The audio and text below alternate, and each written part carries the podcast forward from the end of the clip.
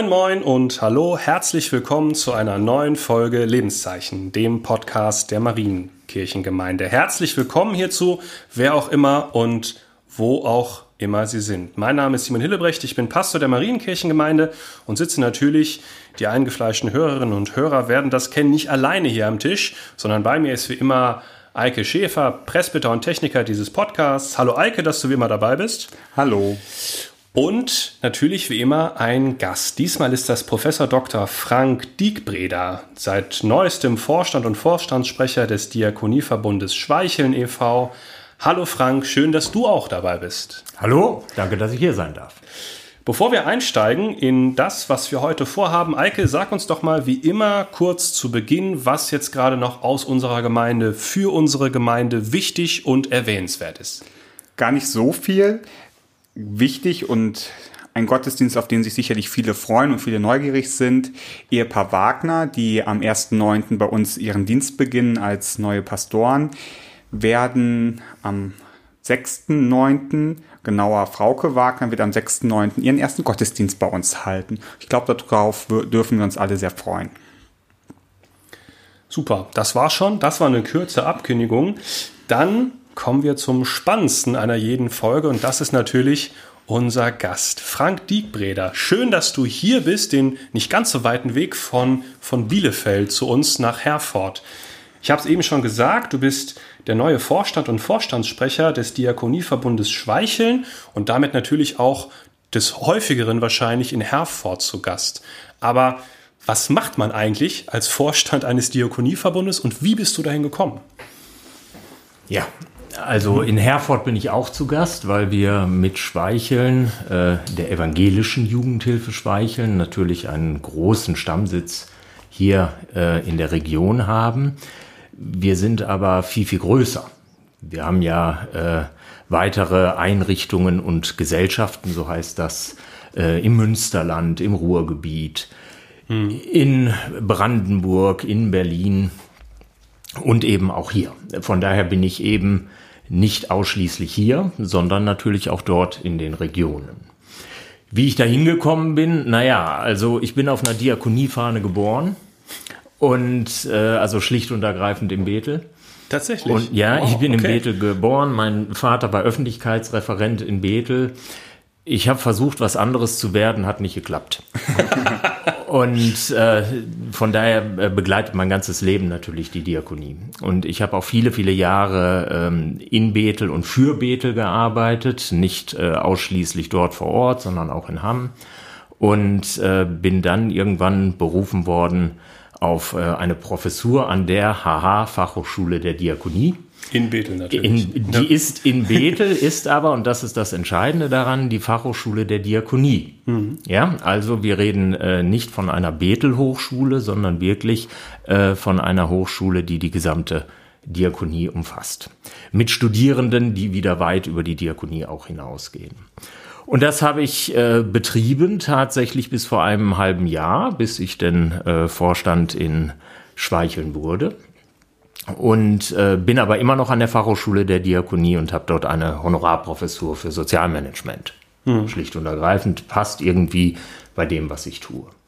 Das sind im Wesentlichen so die Dinge, die mich dahin gebracht haben, plus dass ich in meiner äh, Professorinnenzeit ganz, ganz viele Kontakte hatte zu äh, unterschiedlichen diakonischen Organisationen, dort auch vom Vortrag bis zu Beratungssettings halt ganz viel gemacht habe. Und irgendwann kam so eine Lebensentscheidung, ähm, was mache ich denn jetzt? Also wenn man in ein bestimmtes Alter kommt, das man ja jetzt nicht unbedingt erwähnen muss, äh, kommt dieser Gedanke, ist das jetzt das, was sozusagen der Rest des Lebens ist?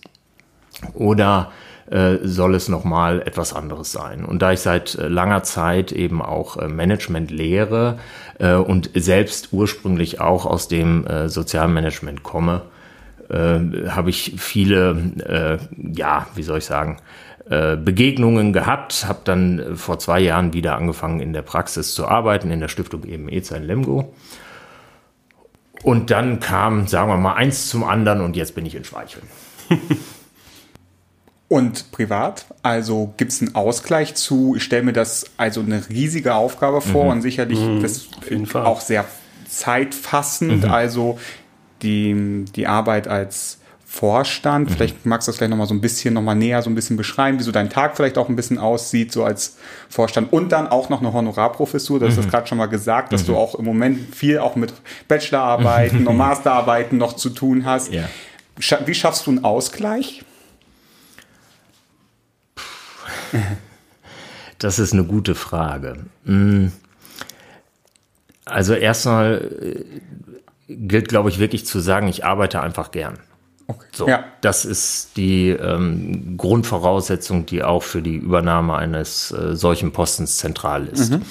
Und äh, so der Blick auf die Uhr ist äh, sozusagen, wenn man den hat, dann ist man nicht richtig in der Position. Das ist das eine. Ähm, der Ausgleich, ich brauche gar nicht so viel Ausgleich. Also ich bin von Natur aus äh, ein ausgesprochen ausgeglichener Mensch. Und äh, das Einzige, das ich halt äh, immer tue und mein Leben lang äh, getan habe, ist äh, lesen.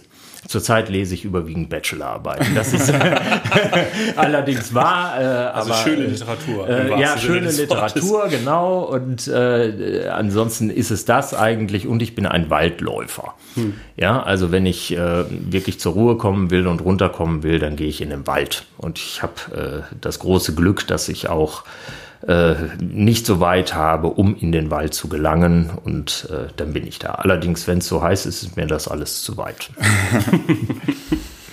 Das klingt, dass du sehr zufrieden bist mit dem, was du tust und sehr glücklich mit deiner Arbeit. Hast du so persönliche Schwerpunkte in der Arbeit, wo du sagst, dafür hat, hat vielleicht von Anfang an, du hast ja irgendwann mal die Entscheidung ge- getroffen, ich glaube, Diplompädagoge zuerst, ähm, eine Leidenschaft für ein Schwerpunktthema oder wo du sagst, dafür, oder das hat sich vielleicht auch entwickelt, brennt mein Herz in der Arbeit, vielleicht sowohl in der Praxis als auch in der Forschung? Ja.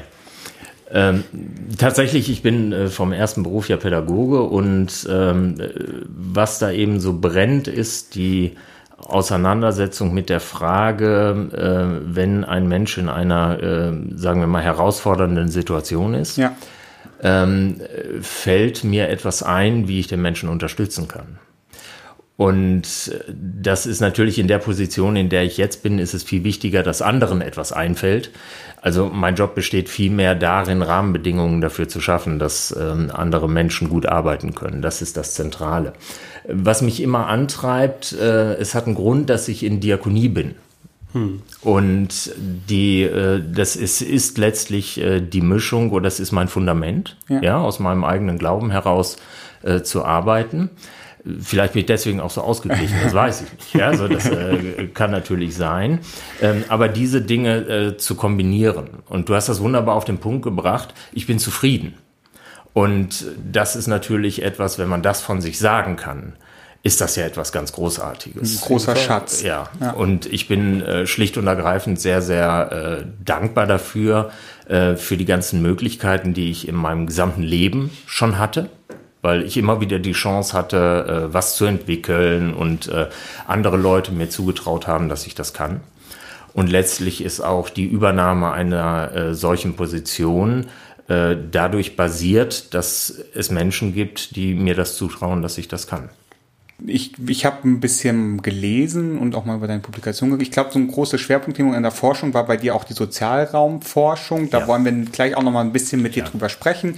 Aber ich würde gerne noch mal über deinen aktuellen Alltag so ein bisschen sprechen, gerade so als Vorstand auf der Webseite des Diakonenverbunds liest man, es gibt ein, ein Geschäftsführer, ähm, ein wirtschaftlicher Vorstand, ist das richtig? Ja, genau. Genau, es gibt einen wirtschaftlichen Vorstand, es gibt einen pädagogischen Vorstand. Ja. Du bist der pädagogische Vorstand. Ja. Was zeichnet die Arbeit oder wie sieht die Arbeit des Pädago eines pädagogischen Vorstandes aus in einem Verbund, muss man dazu sagen, wo eine Vielzahl auch an an, an Jugend, an selbstständigen Jugendhilfenträgern, Ja. Münsterland, in Berlin, in Brandenburg, ähm, wirkt. Ja. Wie sieht die Arbeit aus? Ähm, verhältnismäßig unpädagogisch. ja, also wie gesagt, also der Hauptauftrag ist tatsächlich der, Rahmenbedingungen zu schaffen, äh, damit die einzelnen Einrichtungen und Gesellschaften die Möglichkeit haben, sozusagen in Ruhe ihre Arbeit zu tun. Ja. Und natürlich ist es so, dass äh, wenn man in so vielen Regionen ist, wie wir es sind, äh, dass es tatsächlich so etwas gibt wie ähm, regionale Besonderheiten, schlicht und ergreifend so etwas wie äh, Stadt und Land. Ja, also es ist ja. natürlich etwas anderes, äh, in Berlin zu sein mhm. oder im Ruhrgebiet äh, und dort eine sein. Wohngruppe zum Beispiel zu haben. Genau, und dort eine Wohngruppe zu haben, weil eben auch die Kinder und Jugendlichen, die dort ja. leben, äh, nochmal andere äh, Herausforderungen haben als jemand, der in einer Wohngruppe in Hörstel im Münsterland lebt. Das stimmt. Das heißt nicht, dass es eine, ähm, eine Differenz der äh, pädagogischen Grundausrichtung gibt. Das ist äh, nochmal ein völlig anderes Thema. Äh, dazu müssen sozusagen alle gemeinsam an einem Strang ziehen und daran arbeiten das zu tun. Das ist, äh, das ist gar nicht die Frage. Aber natürlich geschieht die Arbeit vor Ort. Das ist äh, völlig klar. Wie gesagt, noch einmal, also meine Aufgabe ist im Wesentlichen äh, Rahmenbedingungen zu schaffen und natürlich auch Impulse zu geben. Ich formuliere das nur äh, mit großer Absicht sehr, sehr äh, vorsichtig, hm. weil ähm, es ist so, dass ich der Vorstand dieser Organisation ja. bin.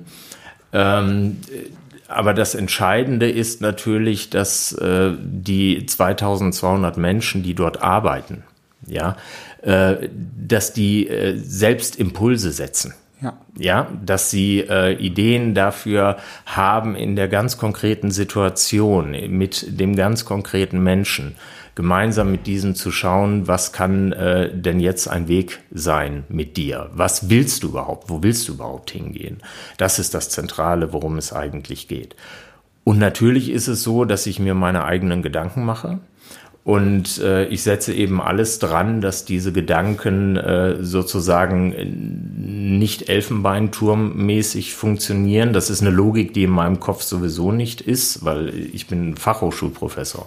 Das, mhm. äh, ja, das ist auch mhm. wissenschaftlich eine andere Logik ja. als eine universitäre Logik, ja. ja. weil es einfach darum geht, immer näher. Ja, näher und die ähm, auch wirklich äh, die Themen äh, sozusagen in der Praxis zu finden und nicht umgekehrt äh, zu sagen, so liebe Praxis, das ist jetzt euer Thema. ja, also ja, das ist äh, tatsächlich ein großer ja, Unterschied. Stimmt. Und äh, genau so ist es auch ähm, in dieser Vorstandsarbeit. Plus natürlich, es ist eine politische Aufgabe. Es geht darum äh, zu sehen, äh, wo sind eigentlich die Strömungen. Ja, also das, das wahrzunehmen und das auch weiterzugeben eben auch vielleicht mit einer äh, nochmal anderen ähm, äh, wie soll ich das sagen, Übersicht und manchmal eben auch der Zeit, nochmal in ein Thema anders intensiver reinzugehen. Das ist es im Wesentlichen. Wir wollen jetzt gleich über Sozialraum und auch nochmal über Diakonie allgemein ja. sprechen und ja. so ein bisschen über den diakonischen Auftrag. Aber ich will noch einmal drauf kommen, jetzt vielleicht so als erster Impuls schon mal, erlebst du und du wirst ja viel auch an verschiedenen Einrichtungen erlebt haben, bevor du jetzt in, zur Jugendhilfe gekommen bist, erlebst du einen, einen Unterschied zwischen evangelisch und frei? Die Frage verstehe ich nicht. es gibt eine Vielzahl von Kinder- und Jugendhilfeträgern. So, so, und es ja. gibt ja auch private ach, Kinder- und Jugendhilfeträger. So, jetzt verstanden. Und ja. mhm. erlebst du einen Unterschied, einen, den Kirche ausmacht, den evangelisch mhm. ausmacht? Mhm. Ja, äh, den gibt es tatsächlich. Der, ähm, also die einfachste Antwort, die man in einem solchen Zusammenhang immer geben kann, ist folgende. Äh, stellt euch vor, alles wäre weg. Wir würden nicht mehr finanziert. Hm. Ja, so ja. Äh, alles hätte keine. Äh, also wir leben ja auch in einer ökonomischen Bedeutung naturgemäß. Ja. Das wäre alles nicht mehr da dann wäre es auf einen Punkt Null sozusagen. Und äh, da ist es schwierig sozusagen für äh, anders motivierte Träger zu sagen, aus welcher Motivation heraus mhm. arbeiten wir. Okay. Ja, und äh, bei uns wäre immer klar, wir würden schlicht und ergreifend bleiben, die Frage wird sich nicht mal stellen. stellen ja. Und das ist, wie ich finde, schon ein sehr besonderer Unterschied, um den es da geht. Sicherlich auch der radikalste. Weil es nicht aus dem Selbstzweck kann. heraus ist, Weil sondern aus einer Überzeugung heraus. So ist es, so ist es. Und das andere ist natürlich tatsächlich ähm, äh, der, äh, der persönliche Motor. Ja. ja. Äh, wir werden sicherlich noch darauf eingehen, äh, dass äh, natürlich auch für diakonische Träger äh, nicht nur Christenmenschen arbeiten. Das ist eine zentrale Frage, um die es äh, natürlich immer wieder geht und eine der großen Herausforderungen unserer Zeit für äh, diakonische äh, Träger. Äh, aber das, worum es mir im Wesentlichen geht, also was mein eigener Motor ist, der Auftrag ist klar. Ja, ähm, auch in der, äh, in der Frage der Führung ist das äh, eine ganz entscheidende äh, Geschichte, weil äh, ich selbst bin ja ein Nachfolger. Mhm. Ja. Und äh, da ich ein Nachfolger bin, äh, ist es einfacher zu führen. Das ist schön gesagt. Bevor wir jetzt einsteigen, würde ich gerne einmal einen Moment Musik hören, die heute ein, eine Zusammenstellung ist aus vielen schönen Werken, die Johannes Vetter uns bereits eingespielt hat.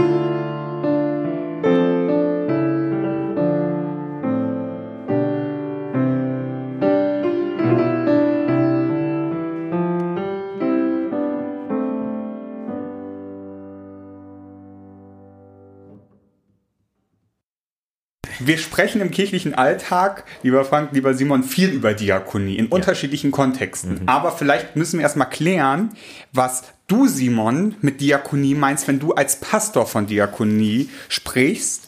Und lieber Frank, was du mit Diakonie meinst, wenn du von der Diakonie sprichst. Vielleicht fangen wir mal von der Kirchengemeindeseite als historisch gesehen vielleicht Impulsgeber für das, was sich in das ist ja das ist ja geschichtlich auch gar nicht schlecht, weil das war ja tatsächlich historisch so irgendwie der Weg. Also ich muss vielleicht ich muss vielleicht äh, ähm, an dieser Stelle schon gleich anmerken, ich spreche jetzt wahrscheinlich weniger als Pfarrer und mehr als Theologe. Ähm, Aber sprech auch mal als Gemeindepfarrer, der jeden Sonntag vorne steht und der Gemeinde für die Diakonie in der eigenen Gemeinde Geld aus der Tasche leiert. Aus der Tasche leiert und das sogar mit relativ gutem Erfolg tatsächlich. Auch der Diakonieverbund freut sich über Kollekten. Über, über Kollekten, ja genau. Ich glaube, ihr taucht aber schon auf in unserem Kollektenplan. Aber ich wollte es nur noch mal sagen. genau, Diakonia ist, ist der Dienst eigentlich. Ne? Das, ist, das, ist, das, das ist die Wortbedeutung dieses, ähm, dieses Wortes. Und wenn wir von Diakonie sprechen, dann reden wir von einer Lebens- und Wesensäußerung der Kirche. So hat es mal das Diakoniegesetz schön gesagt. Für uns Christen in einer, in einer Kirchengemeinde ist das einerseits ein sehr schwierig zu fassender Begriff, weil wir sagen, naja, ist eigentlich alles Dienst, was wir machen. Ne? Also wir dienen einander, wir dienen mit Wort und Sakrament, also wir Pfarrer tun das vor allem, die Gemeinde dient sich untereinander durch verschiedene Aufgaben und so weiter und so fort. Was ist denn jetzt eigentlich das Bedeutet von der Diakonie und warum hat sich dieses Fremdwort in unserem Sprachgebrauch einfach erhalten? Vielleicht genau deswegen, weil wenn wir von Diakonie reden, vor Hintergrund des biblischen Zeugnisses, also Doppelgebot der Liebe und die Geschichte vom barmherzigen Samariter und vor allem in der Apostelgeschichte die, die Wahl der sieben Abendpfleger. Das ist ja so einer der Basistexte der Diakonie. Gib mal kurz, kurze, knappe Zusammenfassung. Kurze, knappe von, von, von den sieben Abendpflegern. Also, ähm, die Geschichte geht, geht so, die steht in Apostelgeschichte 6, glaube ich, steht sie. Da ähm, treffen sich, trifft, sich, trifft sich die erste Gemeinde und einige von denen sagen, das ist alles ganz toll, was wir als, als Christengemeinde, als junge Kirche hier machen, aber es gibt ein paar Witwen, die haben sonst niemanden mehr, weil das sind ja Witwen und die fallen so ein bisschen unter den Tisch. Den fehlt es einfach an ganz vielem ganz Nötigen. Und da haben sich die Ältesten, die Presbyter könnte man sagen, der ersten Gemeinde getroffen und haben gesagt, ja, das ist auch wirklich wichtig, das ist ein Anliegen, unser Anliegen, dass diese Menschen versorgt werden. Und darum berufen wir sieben Leute, die kluge Menschen sind, eine gewisse Art von Wesensweisheit haben und vor allem mit denen der Heilige Geist ist. Das war ganz wichtig. Und die berufen und beauftragen wir dafür, dass sie diese Menschen unterstützen. Durch Geld und durch Pflege, durch was zu essen, durch alles, was diese Menschen brauchen. Während wir, und das ist das Spannende, weil da gibt es so eine Ausdifferenzierung, die sagen, während wir uns wieder weiter um die Gemeinde kümmern. Also hier entste entstehen gerade christliche Ämter könnte man sagen. Ne? Also es, die, die, diese, diese, dieser Moment war da und wurde genutzt, dass die Propheten und die Lehrer und die Priester, könnte man vielleicht sagen, der ersten Gemeinde gesagt haben, wir haben einen wichtigen Job, aber wir sehen, dass es noch andere wichtige Jobs gibt, die wir nicht machen können und dafür finden wir jetzt quasi eine Profession. Und so kamen die ersten Diakone, die sieben Armenpfleger quasi ins Spiel. Von da ist es eine weite Geschichte, aber um vielleicht mal deine Frage jetzt abschließend zu beantworten, wenn wir als Kirchengemeinde oder wenn ich als Pfarrer von Diakonie spreche, dann meine ich damit diese ganz besondere Form von Barmherzigkeit, zu der Jesus uns angehalten hat und die, zu, der, zu der er uns beauftragt hat ich, und das merkt man vielleicht in meinen Predigten, ich meine, du musst, musst es ja häufiger in meinen Predigten sein, wenn ich von... in jeder. In je, in, äh, guter Presbyter, auf jeden Fall, genau. Wenn ich von Barmherzigkeit spreche und wenn ich ein bisschen, naja, manchmal habe ich ja so ein, manchmal bin ich ja so ein bisschen genervt von, von dem Geist, der da so manchmal von diesem Ich-Ich-Ich-Denken und von, von der Egozentrik und wenn ich dann von Barmherzigkeit rede und ein bisschen wettere, dann meine ich damit immer, gebt aufeinander Acht. Denn wir alle, am Ende des Tages sind wir nicht nur alle Menschen, sondern wir sind auch alle Kirche. Und wir hören auf, Kirche zu sein, wenn wir aufhören, uns in Barmherzigkeit zueinander zuzuwenden. In Diakonie, könnte man sagen. Und das ist das, ist das was, was ich von Diakonie verstehe und was ich meine, wenn ich als Gemeindepfarrer von Diakonie spreche. Jetzt kann ich ein bisschen mit meinem kaum vorhandenen Nerdwissen anknüpfen, die ich im Zusammenhang mal mit einer Predigt gehört habe, die ich ganz spannend fand, dass in in den ältesten oder mitältesten Gemeindeordnungen, die man kennt, schon Diakone beschrieben sind, die an, am Meer äh, angespürte ähm, Seemänner oder Menschen, die da verstorben sind, aufgesucht hat und begraben hat. Also ich verstehe daraus, dass wenn wir als Kirche, als Kirchengemeinde muss man vielleicht sagen, besser von Diakonerien, also aus der Gemeinde heraus das Aufsuchende vielleicht lieber Frank, wenn du von Diakonie sprichst, oder wie, wie ist der Wesensunterschied zwischen der Diakonie, in der du jetzt arbeitest? Gibt es den überhaupt? Reden wir von der gleichen Diakonie? Ja, also äh, ich habe da jetzt mit großem Interesse zugehört, weil ich ja zehn Jahre lang Diakoninnen und Diakone ausgebildet habe. Oh, wo denn? In und, Bethel? Ja, Fachhochschule der Diakonie. Ach so, das genau, als Doppelqualifikation ja genau, mit der Sozialarbeit. Genau. So ist das. Und ähm, äh, natürlich die Apostelgeschichte dann bei jeder Einsegnung eine zentrale Rolle spielt ja. äh, an dieser Stelle. Ähm, ja, was Kirche, ähm, also was die Diakonie betrifft, ist es interessant, äh, sind zwei Wesensmerkmale sehr interessant im Verhältnis zur Kirche. Hm. Das erste ist ein, äh, eine Frage des Besitzanzeigens nämlich Kirche und ihre Diakonie. Ja, genau. Ja, also da scheint es so äh, zu sein, dass äh, Kirche einen äh, Besitzanspruch auf äh, Diakonie erhebt. Ähm, und das zweite ist die, äh, das Bindewort und. Also Kirche und Diakonie. Mhm. Also anders, ja, als genau, du es spannend, jetzt ja. äh, äh, formuliert hast, also aus der Kirche heraus, Teil der Kirche und so weiter, scheint es eine Ausdifferenzierung äh, gegeben zu haben, äh, die äh, zwei Bereiche geschaffen hat, die parallel sind. Deswegen ist es im Übrigen ausgesprochen äh, aufregend, ähm, äh, bei den Katholiken den Diakoniebegriff nachzulesen, weil die äh, dadurch, dass sie eine andere Organisation haben, die natürlich jünger ist als die Diakonie, mhm. äh, dass sie, ähm, äh, dass sie, dass sie mit dem Begriff viel mehr äh, impliziert arbeiten, mhm. ja, oder integriert als äh, Teil des Ganzen, als das äh, sozusagen bei uns mit zwei verfassten äh, Organisationsformen äh, der Fall ist. So. Also Kirche und diakonisches Werk als Marke. Äh, als Marke, äh, genau, genau. Wobei äh, natürlich die, äh, die diakonischen Werke, das ist ja auch nochmal äh, eine etwas komplizierte Geschichte, ja. äh, tatsächlich äh, Dachverband sind. Ja, naja, eine, eine Bedeutung haben die, die, die regionalen diakonischen Werke natürlich innerhalb der ja. Kirche. Äh, wohingegen äh, wir zum Beispiel als Diakonieverbund sind ein Verein, andere sind eine Stiftung. Also das äh, hat nochmal eine andere rein strukturelle ja. Logik. Ähm, das andere, äh, also ich gehe erstmal nur äh, auf dich ein, Simon, mhm. weil das natürlich äh, wirklich eine interessante Geschichte ist, weil du die Geschichte vom barmherzigen Samariter gebracht hast. Weil äh, das natürlich eine ähm, auch uralte sozusagen Sozialarbeitsgeschichte ist, die immer wieder herangeführt Sinne, genau. Ja.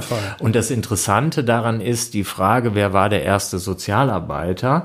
Dabei kommt eben heraus, das war der Wirt weil der Geld dafür kriegt. So oder? ist ah, okay. Ah, okay. Spannend. Ja. ja. Also ich, ich glaube, wir ähm, müssen aber die Geschichte noch noch erzählen, ne? weil ich glaube, diese Nuance, die ist, oder kennen die alle? Also ich glaube, ich glaube, ich glaube, alle kennen die Geschichte vom barmherzigen, vom, vom, vom, barmherzigen Samariter. Einer fällt unter die Räuber und dann gehen zwei Leute an ihm vorbei, ein Hohepriester und ein Levit und helfen nicht und dann kommt dieser barmherzige Samariter und der hilft. Und der hilft, indem er den unter den Räuber gefallenen aufnimmt, mitnimmt und den ersten irgendwie notdürftig, also erste Hilfe leistet und ihn dann bei einem Wirt abliefert und dem sagt, hier bitte hast du Geld für die Pflege und sollte das nicht reichen, komme ich auf dem Rückweg nochmal vorbei und dann kriegst du noch mehr Geld.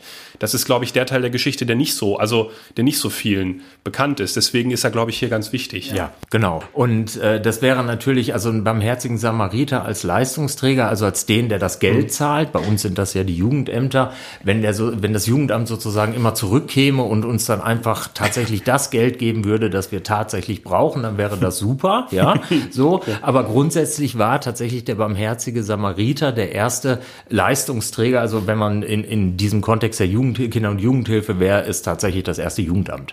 Ja, das wäre der barmherzige Samariter, okay. äh, wohingegen wir eben die Wirte sind. Äh, also wir äh, also nehmen ja Geld dafür, dass wir äh, Gutes tun. Ja.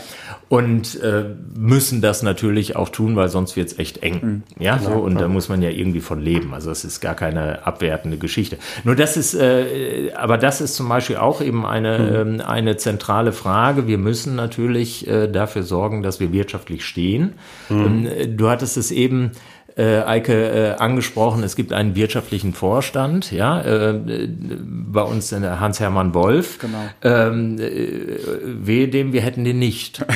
ja, so, das heißt also auch viel von dem, was ich machen kann, ja, also auch Freiheit über Dinge nachzudenken, äh, hängt natürlich davon ab, dass ich äh, gut schlafen kann, weil ich weiß, dass der hochsolide arbeitet.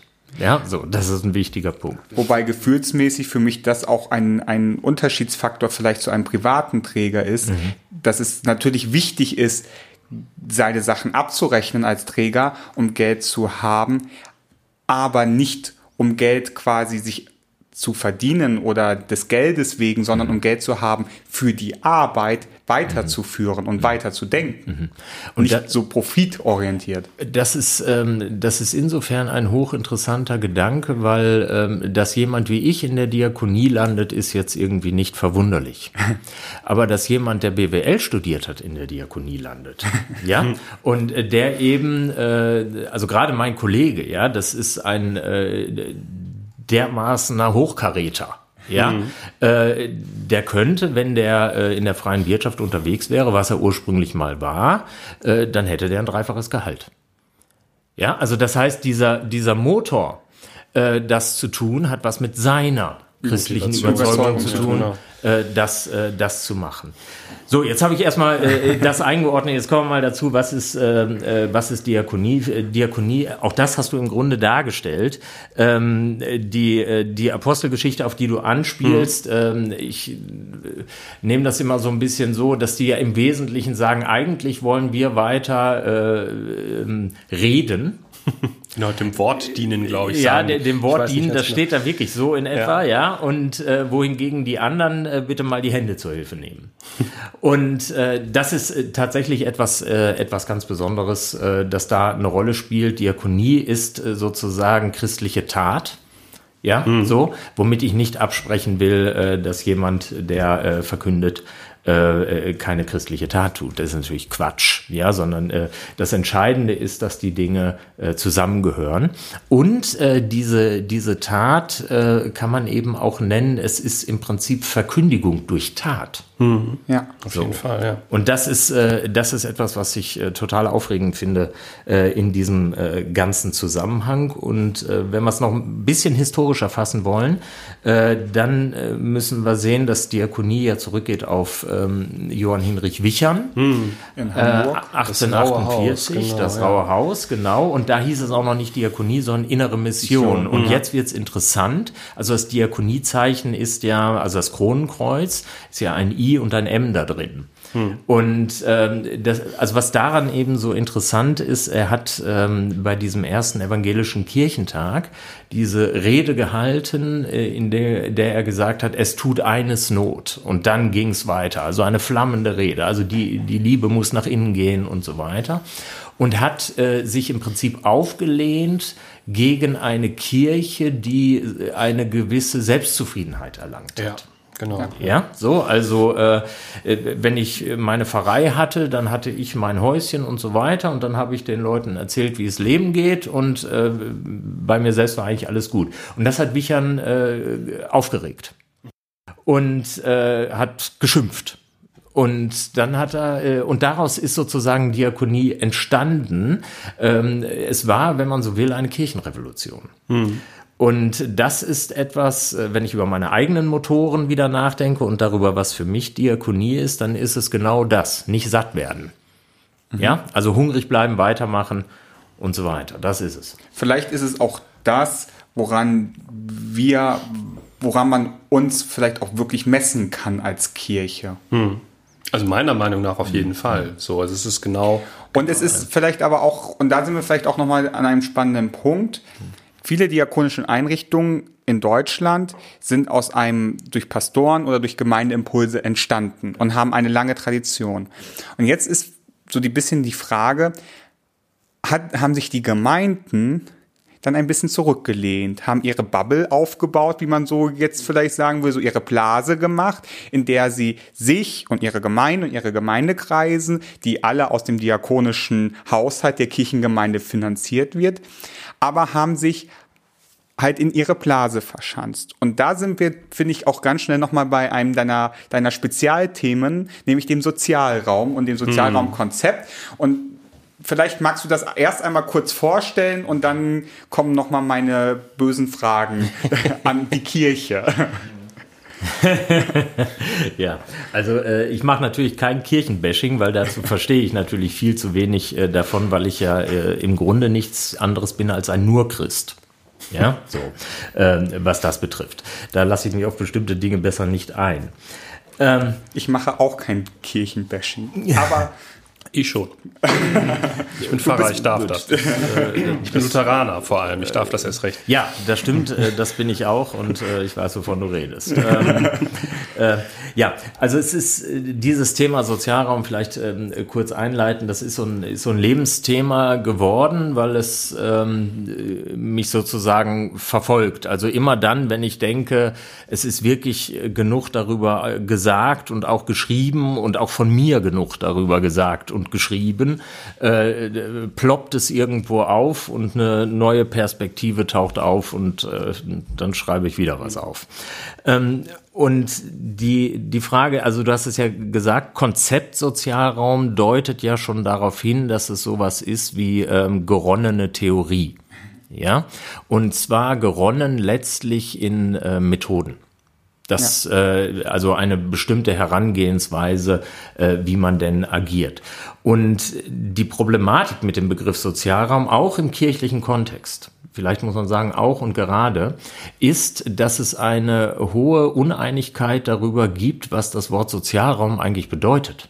Mhm. Das heißt, es wird genutzt und in den meisten Fällen ist eben festzustellen, dass äh, das Wort Quartier synonym benutzt wird okay. für das Wort Sozialraum. Okay. Ja, und das ist schlicht und ergreifend äh, was anderes.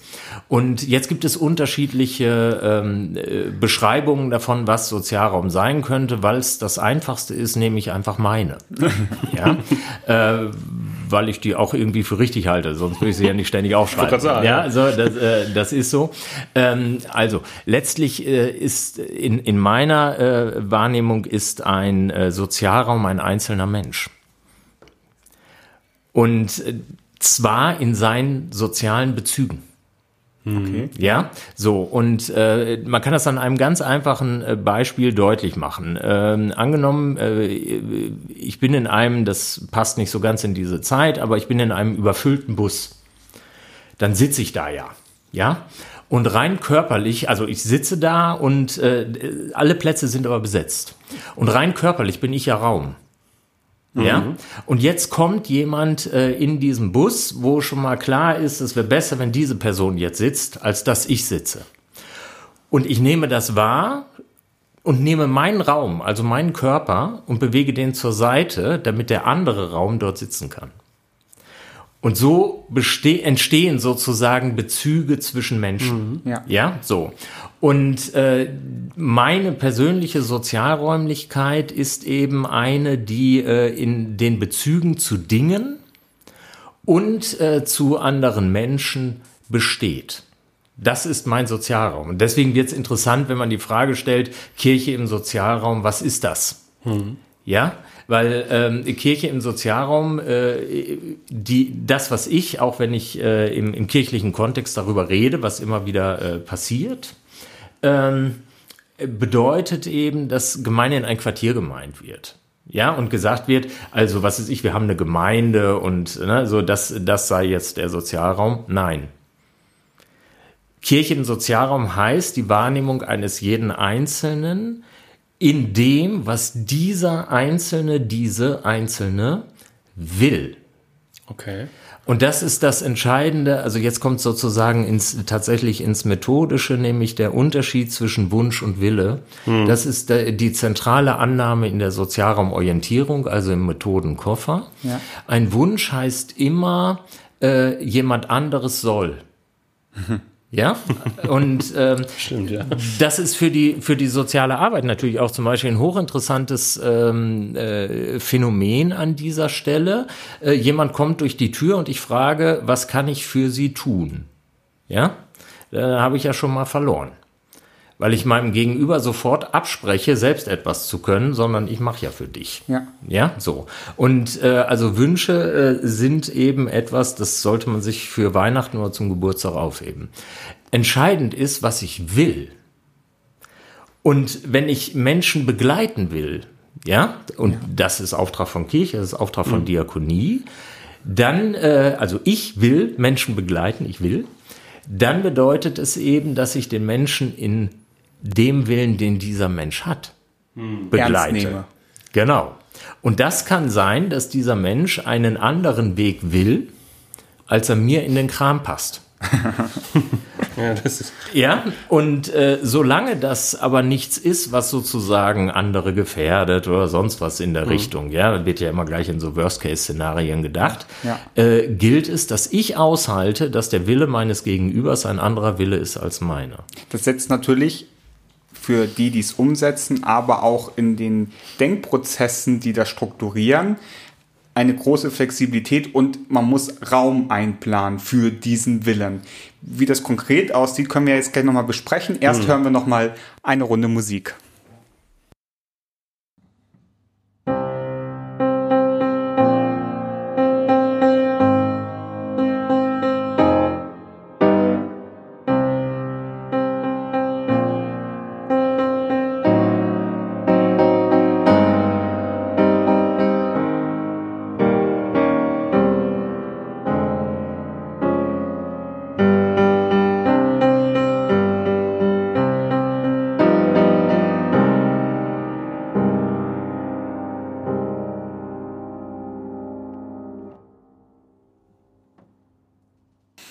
Jetzt haben wir, jetzt hast du einmal kurz das Konzept des Sozialraums festgestellt und das merke ich gerade. Ich glaube, dass dieser Unterschied, wenn man vom Sozialraum redet, vom Menschen redet, teilweise wirklich falsch benutzt wird, wenn es ums Quartier geht. So.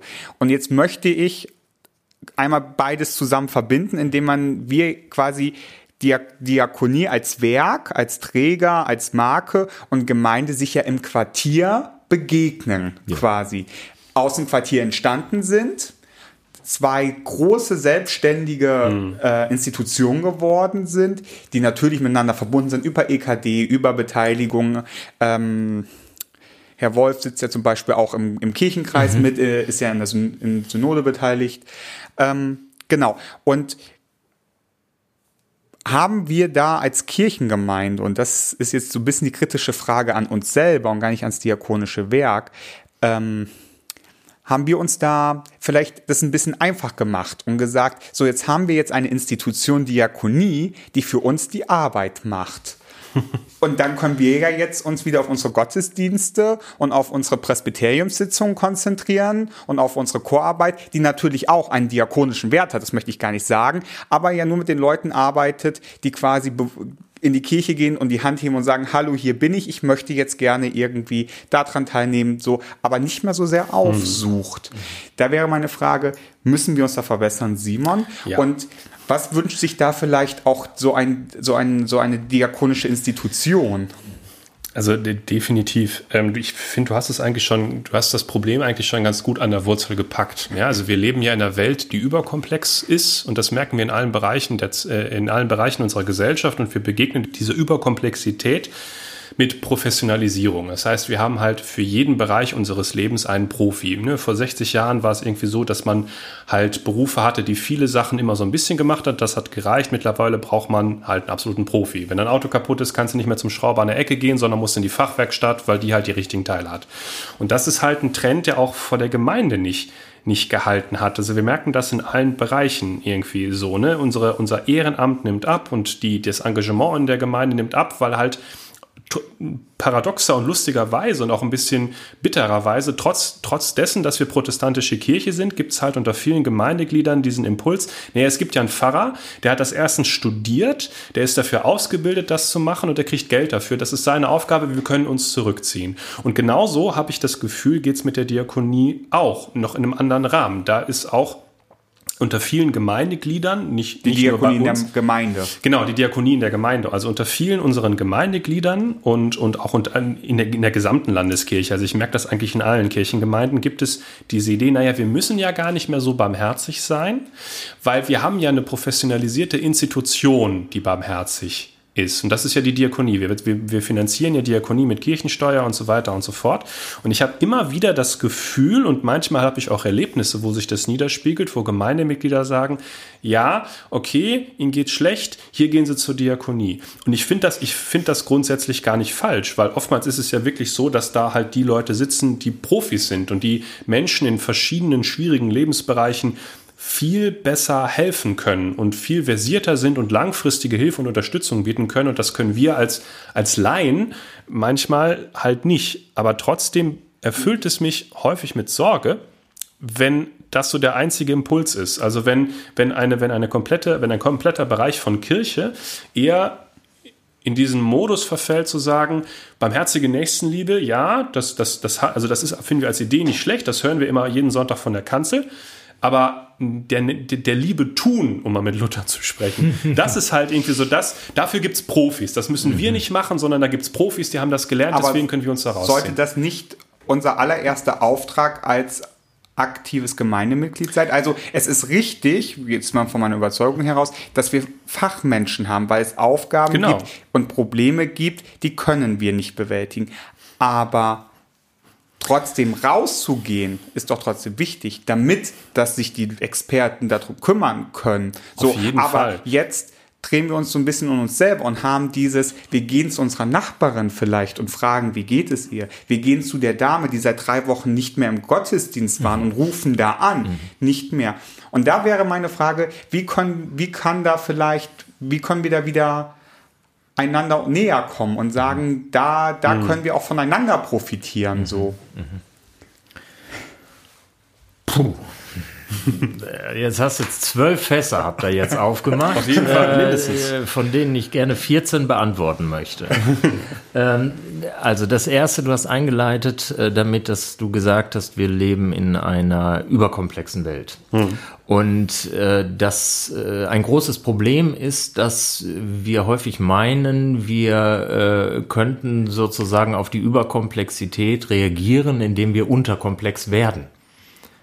Ja, wäre so. eine Strategie, und, ja. ja, und das, also das passiert übrigens auch durchaus, wenn man, wenn man sich methodische Strategien anguckt, hm, die ja. sind immer unterkomplex. Ja, also dann hat man so, so Diagramme, da gibt's nur noch vier Felder und darüber wird jetzt erklärt, wie die Welt funktioniert.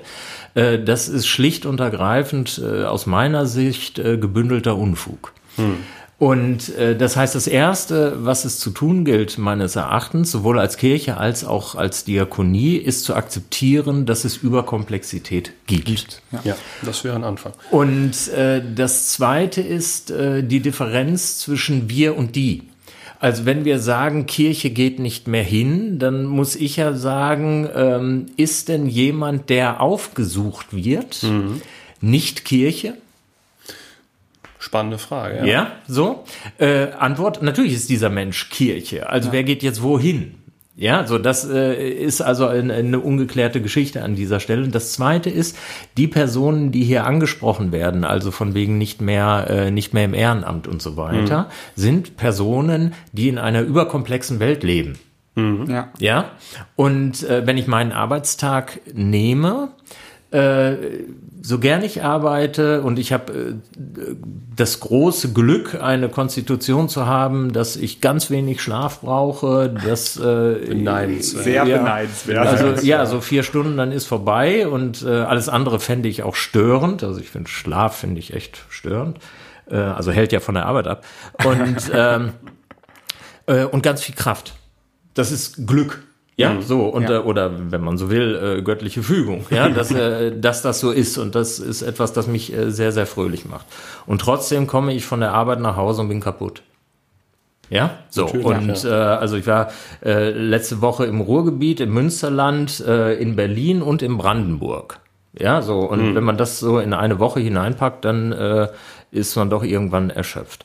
Und wenn jetzt die Aufforderung von Kirche an mich ist, so, und jetzt kümmere dich um die Nachbarin, dann wird's echt eng. Ja. Ja, und äh, nur weil ich jetzt einen, einen Job habe, in der ich sozusagen, in dem ich von vornherein sagen kann, naja, gut, das ist jetzt also auch äh, von mir aus äh, äh, zum Lobe Gottes, ja, so, dann gilt das aber für jemanden, der äh, Schmeißer ist, ganz genauso. Mhm. Der kommt erschöpft von der Arbeit nach Hause ja. und äh, versucht irgendwie seine Familie durchzubringen mhm. und so weiter und so fort. Ähm, und von dem zu verlangen, macht das jetzt, ist komisch. Äh, von daher würde ich, äh, würde ich da an der Stelle gar nicht äh, kritisieren, sondern einfach nur wahrnehmen, dass Kirche insgesamt und mhm. die Glieder der Kirche und die, äh, also jedes einzelne Gemeindeglied der Kirche dieser Überkomplexität ausgesetzt ist. Ja. Das ist Punkt eins. Das gilt es erstmal zu akzeptieren. Darüber kann natürlich dann Kirche nachdenken, ist es ein Ort der Ruhe, des Runterkommens oder sonst was in der Richtung und ist das nicht etwas Tolles? Ja, so. Und wie begegnen wir dieser Komplexität vielleicht auch nochmal mit Komplexität von Seite der Kirche?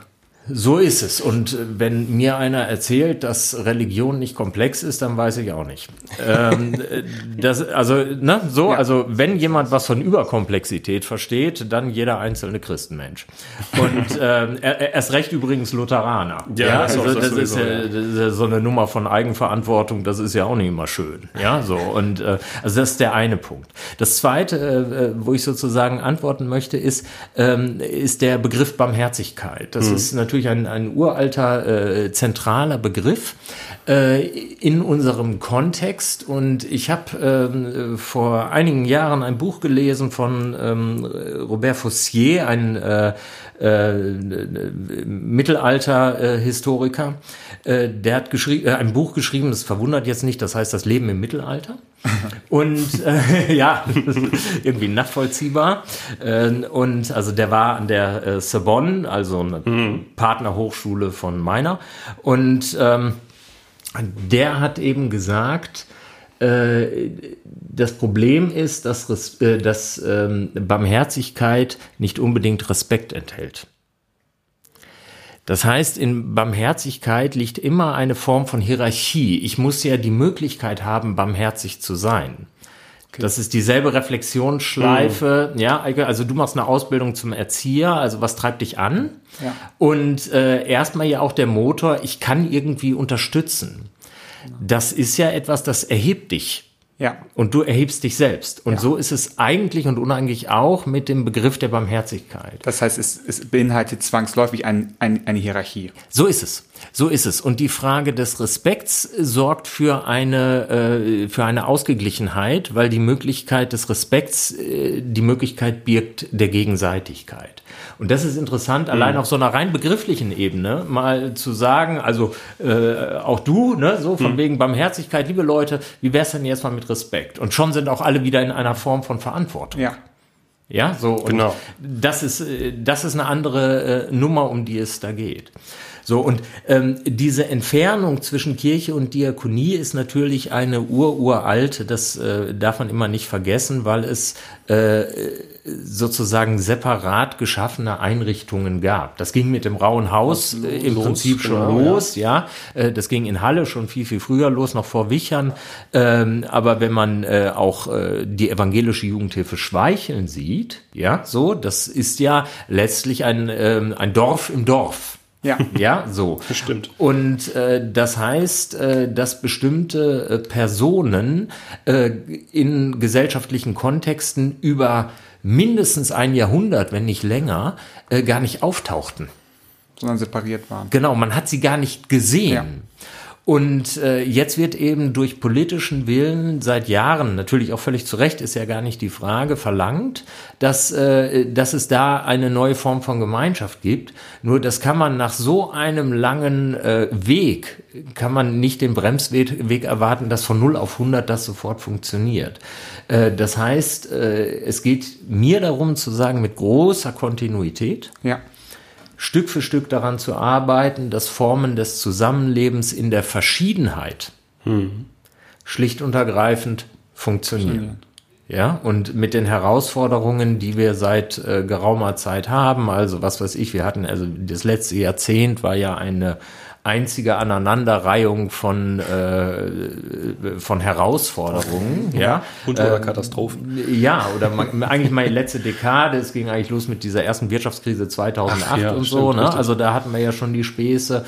Und dann kam diese Fluchtgeschichte und wir leben seit äh, vielen Jahren ja in einer Fluchtverhinderungs Geschichte, mhm, ja, genau. so und äh, das, äh, es gibt Äußerungen übrigens auch äh, durchaus äh, in, im Raum äh, der Kirche. Warum kauft ihr so ein Schiff, um äh, mhm. Menschen aus dem Mittelmeer äh, zu retten? Ja. Äh, guckt doch bitte mal in die eigene Gemeinde. Ja, so, also äh, wie es uns geht und so. Also solche Dinge passieren ja, ja und äh, gegeneinander ausstechen und so weiter. Und da hilft es, glaube ich, sehr, wenn, äh, wenn es sozusagen eine tatsächlich Modernisierung gibt. Ja, also ich möchte nicht gleich von der Reformation sprechen. die, äh, äh, aber eine, eine, eine reine Begriffsanpassung zu sagen, sind wir mit dem Barmherzigkeitsbegriff eigentlich noch da, wo wir hin müssen? Ja? Oder haben wir da äh, rein, also Sprache schafft Realität? Ja. ja, genau, das ist deswegen. Wollen wir das vielleicht einmal versuchen, weil ich merke gerade, ich, ich rede zum Beispiel dauernd von Barmherzigkeit und wahrscheinlich weiß keiner, was ich damit meine. Also wenn, wenn ich, wenn, genau, also das ist aber gut, dass du es gesagt hast, weil das ist tatsächlich was, was mir nicht klar war, dass das vielleicht ein wenig äh, genau. Wenn ich von Barmherzigkeit rede, dann meine ich damit meistens sowas wie liebevolle Aufmerksamkeit mhm. einfach. Ne? Also das Gegenteil von einem achtlosen Vorbeigehen, mhm.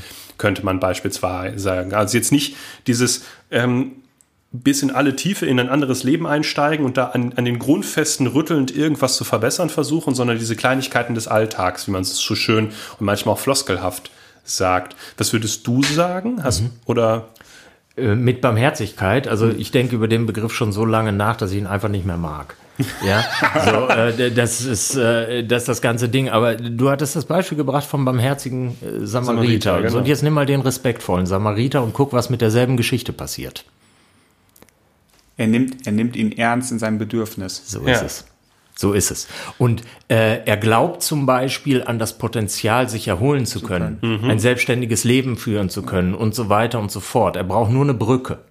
Und, an den, und, und er glaubt an, ein, an einen übergeordneten Wert des Lebens und nicht an, ja, an, an, den Wert der Konfession oder der Religion in definitiv, dem Moment. richtig. Für mich, auch wenn man Barmherzigkeit vielleicht mag, ist dieses sich mit allen Sinnen, mit, mit ganzer Konzentration einfach des Werts meines Gegenüberwillens, mhm. dem sich zuzuwenden. Mhm. So, meine Aufmerksamkeit gehört jetzt dir und, und deinen Bedürfnissen und oder dem, was dir jetzt mhm. gerade im Argen liegt. Ja, ja. Das ist für mich und ich merke, dass wir ein eigentlich ein Riesenfeld und wir noch so unfassbar viel auf dem Zettel haben. Ich würde, lieber Frank, mit dir total gerne nochmal darüber sprechen, wie jetzt die Corona-Zeit uns vielleicht verändert hat, was das an Herausforderungen bedeutet. Wir, wir, wir sprechen, wir hören seit Corona von Statistiken, die kommen werden, wo häusliche Gewalt steigen ja, wird, wo stimmt. nicht nur gegen ja. vielleicht Frauen, Erwachsene, sondern auch gegen Kindern, was ja unser beider Arbeitsfeld ganz, ganz konkret ähm, betrifft.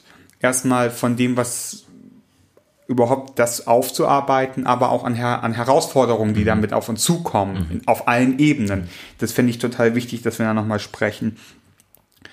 Aber wie so immer läuft uns die Zeit davon. Und deshalb freue ich mich, dass du schon mal so ein bisschen genickt hast. Und ich hoffe, ich darf dich da beim Wort nehmen, dass du uns nochmal besuchen kommst. Ist nicht und, weit. Genau. Und Corona erwartet runter. uns ja. Und ich glaube, ja. dass, dass wir auch noch ganz viel jetzt, wo auch so ein bisschen auch, ich merke das ja selber, jetzt auch wieder alles anfängt, sich zu öffnen und wieder die Kanäle, die ja teilweise wirklich zu waren, wo auch Ämter runtergefahren waren, wo bestimmte Prozesse nicht möglich waren, jetzt wieder starten und man jetzt quasi erst so langsam wieder sieht, was sich alles öffnen sich die Türen öffnen. Ich weiß nicht, wie du das wahrnimmst, Frank. Da müssen wir nochmal, da möchte ich gerne nochmal mit dir drüber sprechen. Erstmal hören wir Musik. Ja. Und die Warte mal gerade, ich baue noch einen Cliffhanger rein, ja, weil nämlich äh, äh, Gesellschaften und Einrichtungen des Diakonieverbunds schweicheln in dieser Corona-Krise, gerade wenn es darum geht, dass Menschen in Gefahr sind und so weiter, hervorragende Arbeit geleistet haben. Und wenn ich das wiederkomme, erzähle ich euch was. Fortsetzung folgt.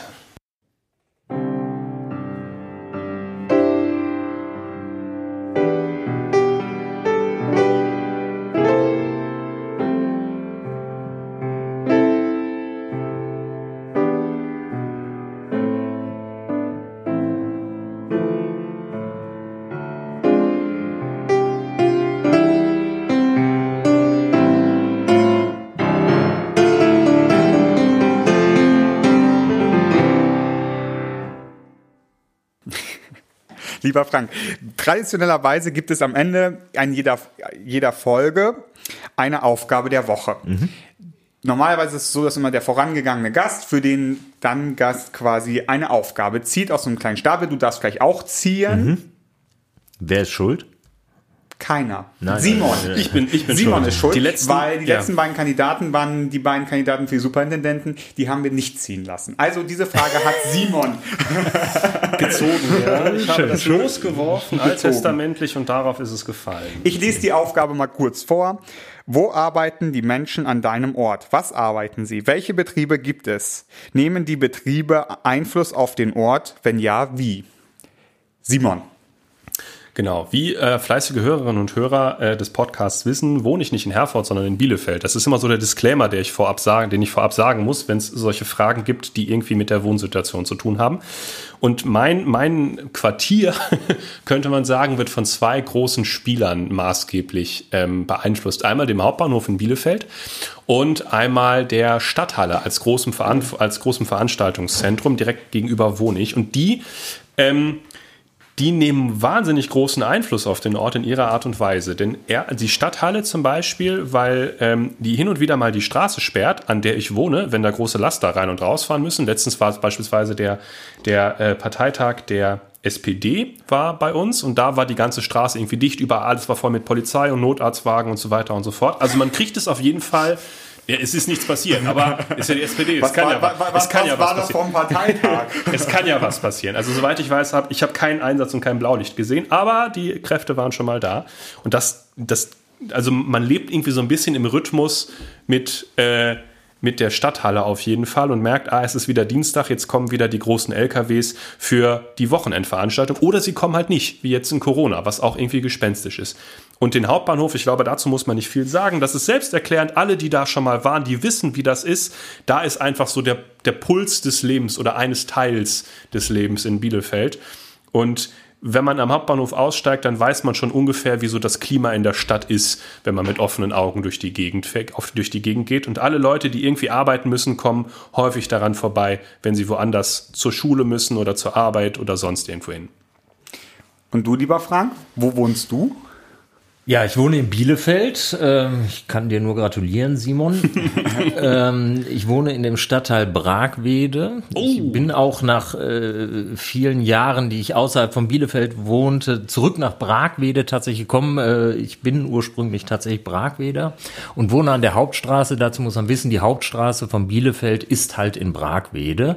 Und äh, das ist eine, ähm, eine Geschäftsstraße, die im Laufe der Jahre Jahre immer, sagen wir, äh, kulturell vielfältiger wurde.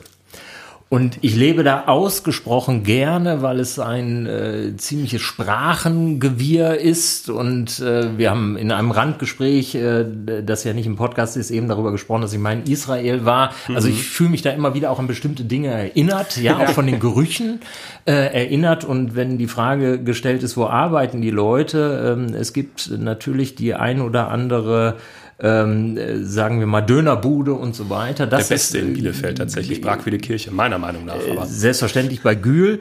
Ähm, die, ähm, ich kann von meinem Balkon übrigens die Kirche sehen. Aber Perfekt. anderes Thema. Die arbeiten da, wie ich glaube, wir haben an, allein an der Hauptstraße 16 Friseure. Oh, ähm, unterhalb davon nochmal welche ähm, und einige äh, Nagelstudios und so weiter und so fort. Also das ähm, machen die Menschen dort überwiegend. Und es ist eine, ähm, eine großartige Kulisse, weil es tatsächlich ein äh, Leben und Leben lassen ist. Ja, so, mhm. also das ja. ist, äh, und äh, man kennt sich dort. Oh, schön. Und das hm. ist wirklich etwas äh, Wunderbares und äh, dass man angekommen ist äh, an einem Ort, stellt man ja immer dann fest, wenn man zum Beispiel in die besagte Dönerbude hineingeht und nicht mehr bestellen muss. Genau. Ja, weil eben klar ist, äh, was ich denn esse. Ja. Und äh, das ist da so. Von daher ein wunderbarer Ort, an dem ich da leben darf. Bei mir ist es, ich wohne hier in Herford, ähm, ich weiß immer noch nicht genau, wie der Stadtteil heißt, aber es hat, da hat mir auch keiner eine Antwort drauf gegeben. Quasi weiter die Flotor Straße hoch. Und größter Bestandteil dieses Stadtteils ist erstmal das Krankenhaus, das Klinikum Herford. Mhm. Allerdings, und das war ja so ein bisschen die Frage, wie beeinflusst dieses dein Quartier? Wir haben ja jetzt das, den Unterschied auch gelernt. Und da stelle ich fest, gar nicht. Also ob das Krankenhaus da ist oder nicht ist, das ist eigentlich egal. Also nicht, dass es nicht, dass es egal ist, dass es wir ein Krankenhaus haben. Nein. Aber der Mittelpunkt dieses Stadtteil ist nicht das Krankenhaus. Das ist wie eine wie ein, ein völlig für sich geschlossener Kosmos, der da drin ist. So. Mhm. Und es gibt, so nehme ich das war zum Beispiel keine Dynamik zwischen Stadtteil und Krankenhaus. So. Das ist da und ob ich hier, und das ist da, ob das jetzt hier wäre oder in einem anderen Stadtteil, ich glaube, das wäre erstmal nicht wichtig quasi oder für den, für den, für das Quartier nicht ausschlaggebend. Mhm. Dafür finde ich es sehr schön, und ich komme aus einer Gegend, wo das fast völlig ausgestorben ist, dass es noch so, so einen kleinen Kiosk gibt. Und das finde ich ganz spannend, wenn ich dann morgen zur Arbeit fahre und zurückfahre, wie viele unterschiedliche Menschen dort hinpilgern und zurückpilgern. Und das ist wirklich durch die ganze Bankbreite alles. Der hat auch irgendwie noch eine Anbindung zu einem äh, relativ großen Paketdienst, was ihn oh, sicherlich. Aber er hat aber auch die Möglichkeit, schnell, dass man noch mal eine Packung Kekse besorgen kann, mhm. wenn die Schwiegermutter sich unerwartet anmeldet zum Beispiel. Und das finde ich ganz spannend, dass die Kinder zum Eis kaufen quasi dahin gehen und sich da, aber auch die älteren Damen dort dann was machen, sich ihre Zeitung kaufen. Und ich finde, zumindest in der Straße, in der ich wohne und drumherum, das ist so ein dynamisches Zentrum dieses, dieses, dieses Quartiers. So, lieber Frank, ich hab, du darfst jetzt die neue äh, die, eine neue Frage ziehen. Ich muss die allerdings einmal noch holen. Lieber Frank, jetzt habe ich die Karten geholt, nochmal schnell aus dem Auto. Sie stehen vor dir und du hast schon eine Frage gezogen für den nächsten Gast. Magst du sie vorlesen? Also erstmal ein Imperativ. Lies heute Lukas 10. Oha, da haben wir es. 1 bis 11. Wo nimmst du in deinem Umfeld Ernte wahr? Kennst du Menschen des Friedens? Was zeichnet sie aus? Wo entdeckst du Reich Gottes? Das ist die Frage für unseren nächsten Gast. Und damit sind wir auch am Ende des Podcasts. Und wie immer ist Zeit, Danke zu sagen. Dir, lieber Simon, dass du das wieder mit mir gemacht hast. Aber natürlich und zuallererst unserem Gast. Lieber Frank, vielen, vielen Dank, dass du Zeit und Lust hattest, mit uns diesen Podcast aufzunehmen. Sogar, dass du Lust hast, noch ein zweites Mal wiederzukommen.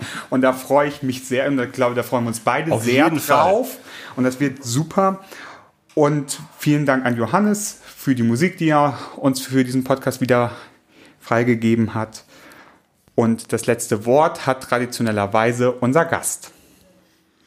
Es war mir ein Volksfest, was in diesen Zeiten ja eher selten geworden ist, hier zu sein. Das hat ganz viel Spaß mit euch gemacht und ähm, ich habe eine ganze Menge gelernt. Und das finde ich ja immer wichtig und ich hoffe, dass auch das, was ich gesagt habe, niemanden gelangweilt hat.